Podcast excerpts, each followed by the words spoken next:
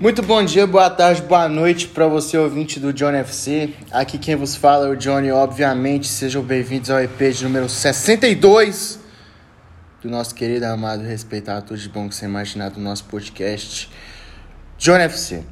É aquela coisa, sempre segue a gente no Instagram, Johnny FC Podcast, segue a gente no Spotify também, que é onde você provavelmente está ouvindo. É, deixe sugestões de temas, tá bom? No nosso Instagram e mande para seus amigos. Negócio seguinte, é, ontem, no episódio de ontem, a gente falou top 15 maiores clássicos do exterior, fora do Brasil.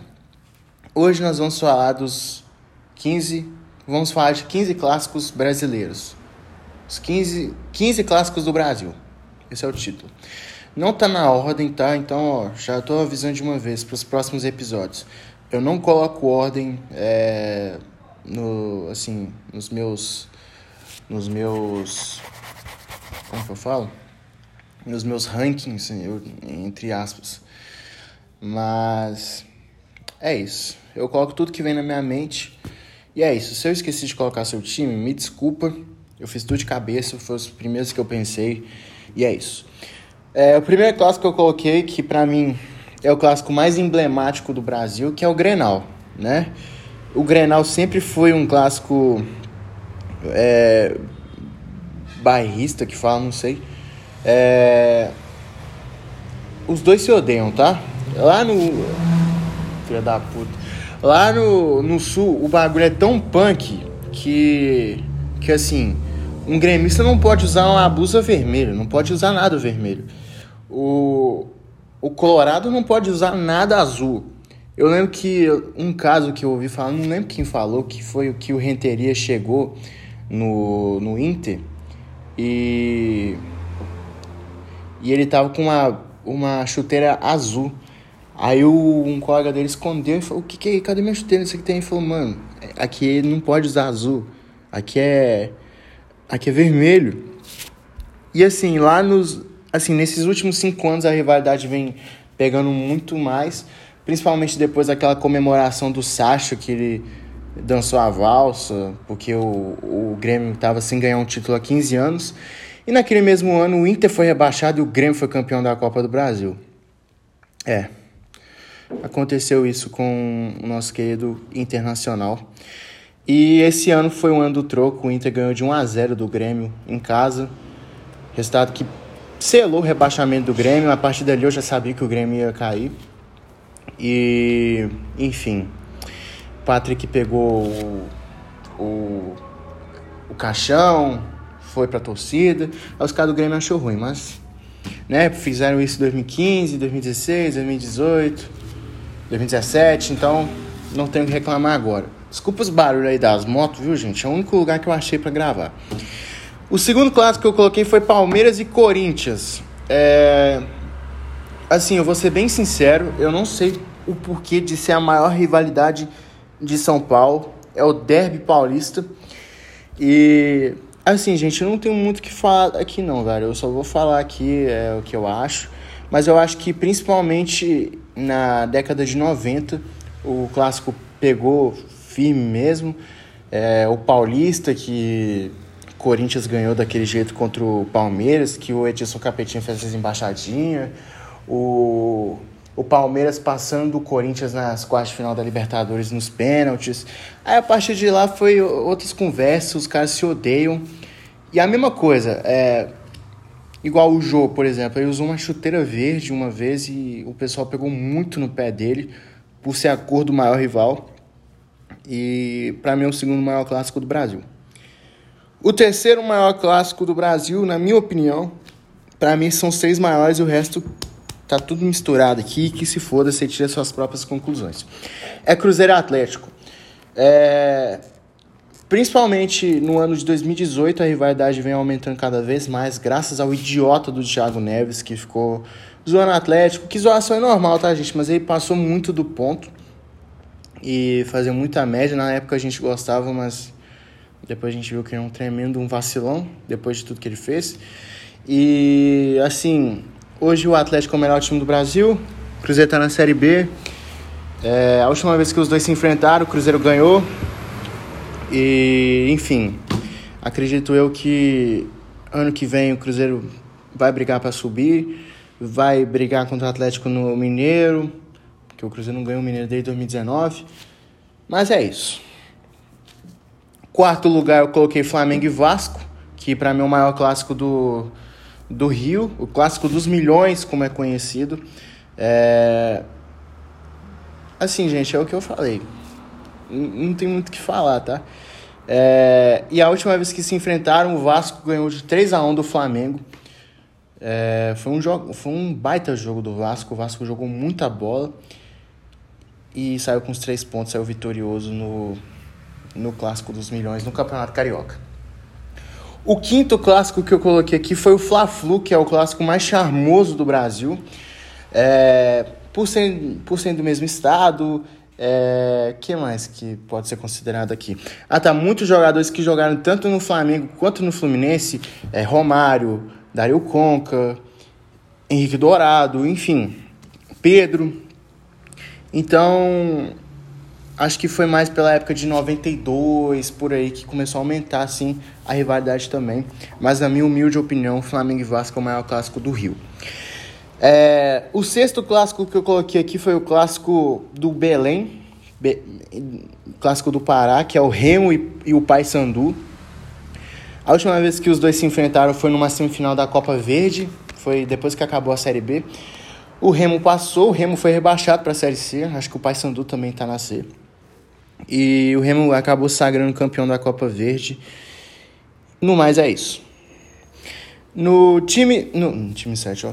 No sétimo lugar, no sétimo maior clássico, eu coloquei Goiás e Atlético Goianiense, dois times que se concentram em Goiânia, obviamente.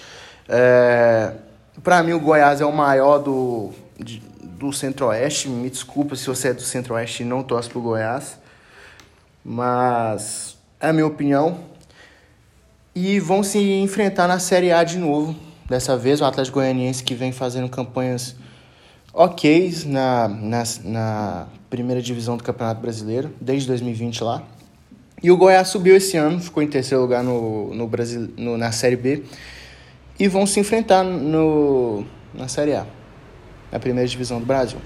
Na oitava colocação, Atlético Paranaense e Coritiba. O Atlético Paranaense é um clube moderno, eu diria, que vem de gestões excelentes e é um time competitivo, principalmente em mata-mata. E o Coritiba que, assim, toda vez que joga a Série A, briga para não cair. É assim desde 2013. A última vez que não disputou contra o rebaixamento foi contra o foi em 2012, onde o Everton Ribeiro jogava lá ainda. E é isso. O Coritiba eu acho que vai brigar para não cair, apesar de ter um bom time. Eu achei que ia até ser campeão da, da Série B, mas não foi o caso. Foi o Botafogo. É, acho que é o nono agora, né? É o nono. O nono clássico aqui que eu coloquei foi Havaí Figueirense. Havaí que está de volta à Série A. Outro time que só briga para não cair.